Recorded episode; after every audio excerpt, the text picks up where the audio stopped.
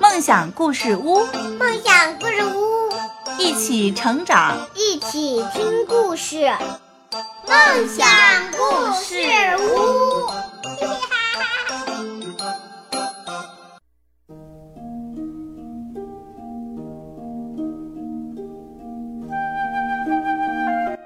欢迎收听梦想故事屋。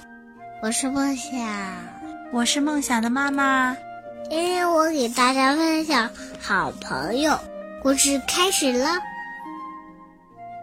每天早上，公鸡姑姑要负责叫醒农场里的动物们，小老鼠强强和小猪波波都会在一旁帮忙，因为好朋友总是相互帮忙的。然后他们会骑上脚踏车。从农场出发，一起在晨光里兜风。无论路有多么颠，山有多么的陡，弯道有多么曲折，水洼有多么深，都阻挡不了他们。有一天，他们在村里的池塘边捉迷藏。小老鼠强强躲在芦苇丛里时，发现了一艘旧船。对了，他们三个便立下了共同的志愿，要成为海盗。因为好朋友是一起做决定的。对的，小老鼠强强掌舵，公鸡姑姑张开翅膀扬起了帆，小猪波波用屁股充当软木塞，堵住了船底的破洞。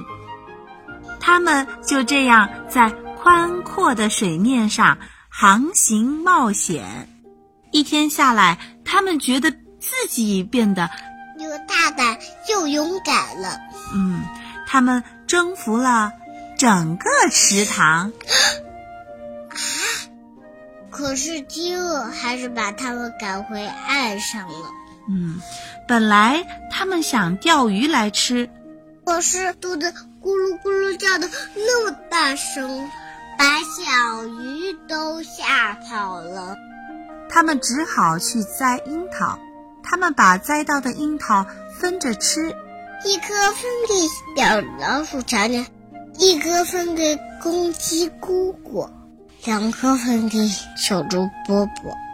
就这样一直分下去。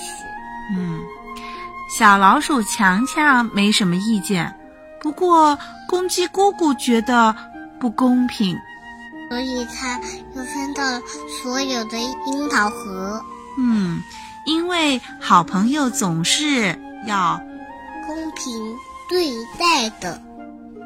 他们吃了太多的樱桃，所以全都闹肚子，得在回家前先到草地上解决一下。当夕阳西下时，等影子拖得好长好长的时候，他们骑上了脚踏车回家去了。在鸡舍后面水桶旁边，他们三个发誓要做一辈子的好朋友，因为好朋友是走不分离的。那天晚上，他们打算在小老鼠强强家睡觉。可是公鸡姑姑被卡在洞门口了。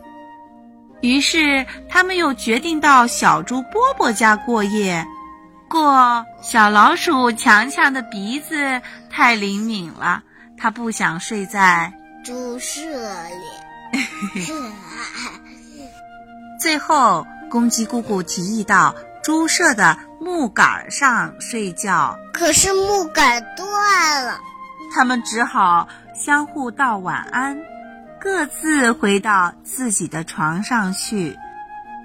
有时候好朋友也不能一直在一起，可是他在梦里又见面了，因为好朋友总是会出现在彼此的梦中。好了，今天晚上的故事到这儿就结束了。感谢所有小朋友们的收听，感谢收听梦想故事屋。我们下期节目再见，小朋友们晚安，再见。